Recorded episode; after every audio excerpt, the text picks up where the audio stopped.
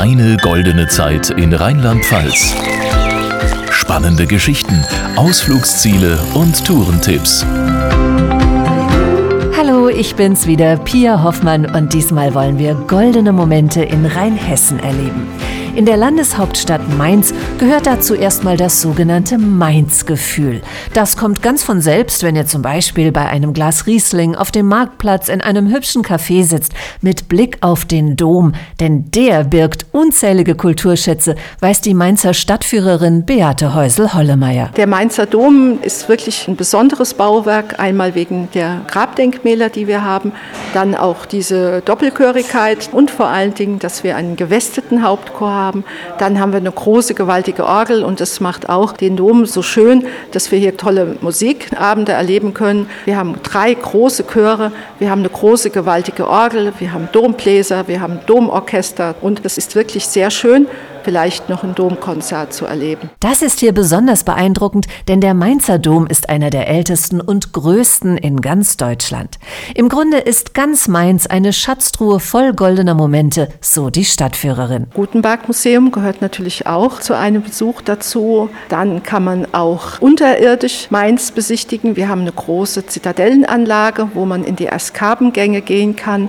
Eine Schiffstour wäre auch nicht schlecht und wir haben ein sehr, sehr schönes Landesmuseum, ein großartiges Dommuseum. Also wenn das Wetter nicht mitspielt, kann man den ganzen Tag in Museen verbringen und wir haben auch noch einer der schönsten Friedhöfe Europas. Wenn das Wetter aber mitspielt und sich im Rhein die Sonne golden spiegelt, dann ist eine Stadtbesichtigung vom Wasser aus ein ganz besonderes Erlebnis.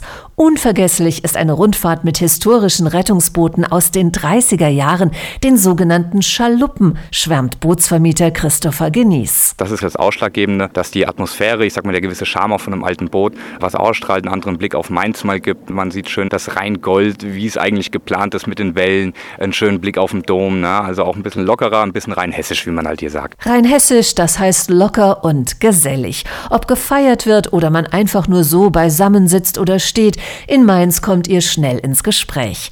Ganz besonders an einem Ort verrät Stadtführerin Beate Häusel-Hollemeier. Samstags ist auf unserem Wochenmarkt ein Weinstand und da stehen die Menschen Stunden um Stunden. Die Kinder spielen und die jungen Leute, wir haben ja viele, viele Studenten, die sitzen da und man lässt sich's gut gehen, man kommt mit fremden Menschen ins Gespräch. Also das ist eine ganz tolle Atmosphäre. Vor 1200 Jahren sah Geselligkeit etwas anders aus. Da ließ Karl der Große nämlich vor den Toren von Mainz in der Rotweinstadt Ingelheim seine Kaiserpfalz bauen. Wer da zu welchen Anlässen zusammenkam, erklärt der Archäologe Holger Grebe. Die Kaiserpfalz ist ein Palast des Mittelalters, der von Karl dem Großen gegründet wurde, und zwar zum Zweck der Unterbringung des Hofes im Winter und bei Beratungen und Versammlungen wie Hoftagen und Synoden.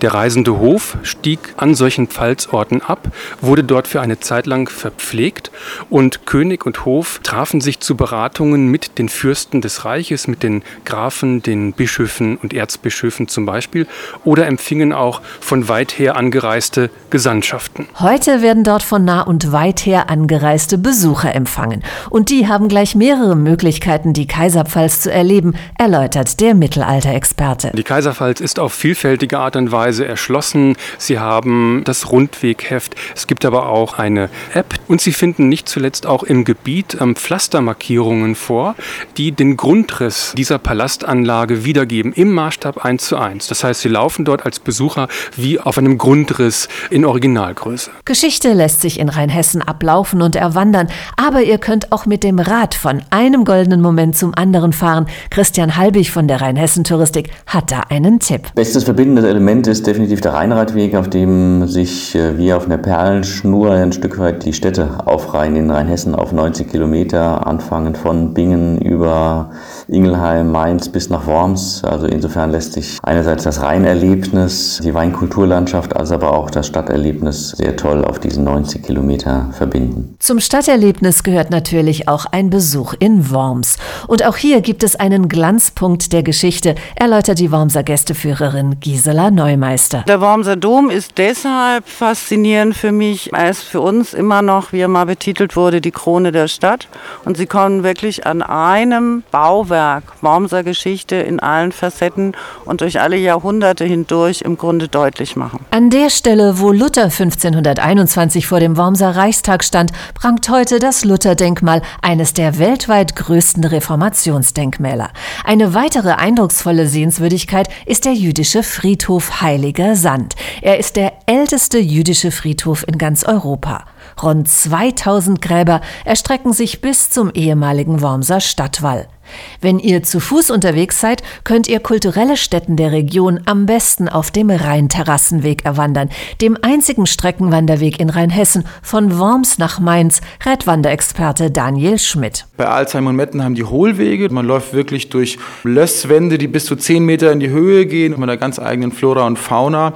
Unterwegs die schönen Weindörfer, dort kann man in Bechtheim zum Beispiel die Basilika anschauen, kommt man nach Gundersblum, hat man dort die Heidenturmkirche, dann mit Oppenheim, die Katharinenkirche, Kirche und dort auch das Kellerlabyrinth unbedingt anschauen. Und dann Nierstein mit dem Roten Hang kann man so ein bisschen Revue passieren, was man so abgelaufen ist am Tag. Ein Besuch am Roten Hang ist ein ganz besonderes Erlebnis. Kulinarisch, klimatisch und geologisch, erklärt der Niersteiner Winzer Jochen Schmidt. Das Besondere am Roten Hang ist die Einzigartigkeit des Bodens, die Steillagen am Rhein und natürlich diese Rheinnähe, die den besonderen Wein ausmacht, weil es ein Kleinklima ist, das durch die Kühle des Rheins im Sommer und durch die Wärme des Rheins in der Reifezeit, also Ende August, September, diese Lagen bevorzugt und dadurch die Öxelgrade darin mehr steigen lässt. Aber auch die Inhaltsstoffe sind hier kräftig, sehr voluminös. Das macht diesen roten Hangriesing aus. Überall in Rheinhessen findet ihr Vinotheken mit dem Gütesiegel ausgezeichnet, die ganz besonders das Lebensgefühl verkörpern und neben besonderen Weinen auch touristischen Service bieten. Hier könnt ihr euch informieren und gleich ein Fläschchen für die nächste Rast mitnehmen mitnehmen. Wanderexperte Daniel Schmidt kennt dafür die schönsten Plätzchen. An prädestinierten Orten, wo der Ausblick wirklich ganz toll ist, haben wir solche Wanderliegen aufgestellt. Auch schön sind die Tische des Weins. Das sind so ganz lange Tafeln, gerade wenn man mit einer größeren Gruppe unterwegs ist. Das sind sechs Meter lange Tische, kann man sich da wunderbar hinsetzen und einfach ein schönes Picknick machen. Und die stehen auch immer an ganz besonderen Orten, wo man nah am Wein ist, wo man eine tolle Aussicht hat. Also eines unserer Highlights sind auch diese Tische des Weins. Zu speziellen Momenten gehören aber oft auch besondere Veranstaltungen.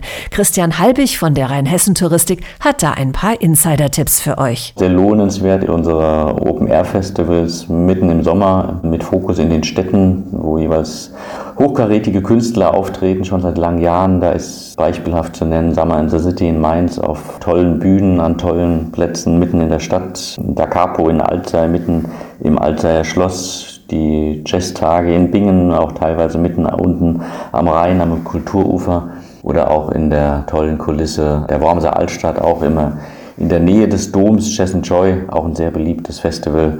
Tolle Kulturevents, die es auch hier im Sommer in Rheinhessen zu erleben gilt. Weltbekannt sind natürlich die Nibelungenfestspiele in Worms.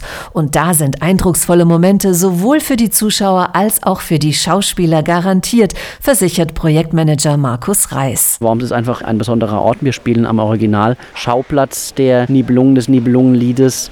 Wir spielen direkt am Dom. Das ist hier natürlich was ganz Besonderes, anders als wenn Sie in einem normalen Theater spielen. Hier ist es natürlich nochmal größer, es ist schöner, man hat unter freiem Himmel zu spielen, ist was Einmaliges. Im Juli könnt ihr euch davon live ein Bild machen.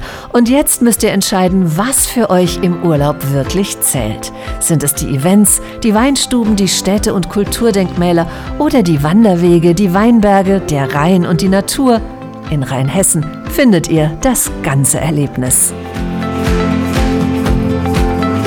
Mehr Infos zu deiner goldenen Zeit in Rheinland-Pfalz findest du unter rlp-tourismus.de.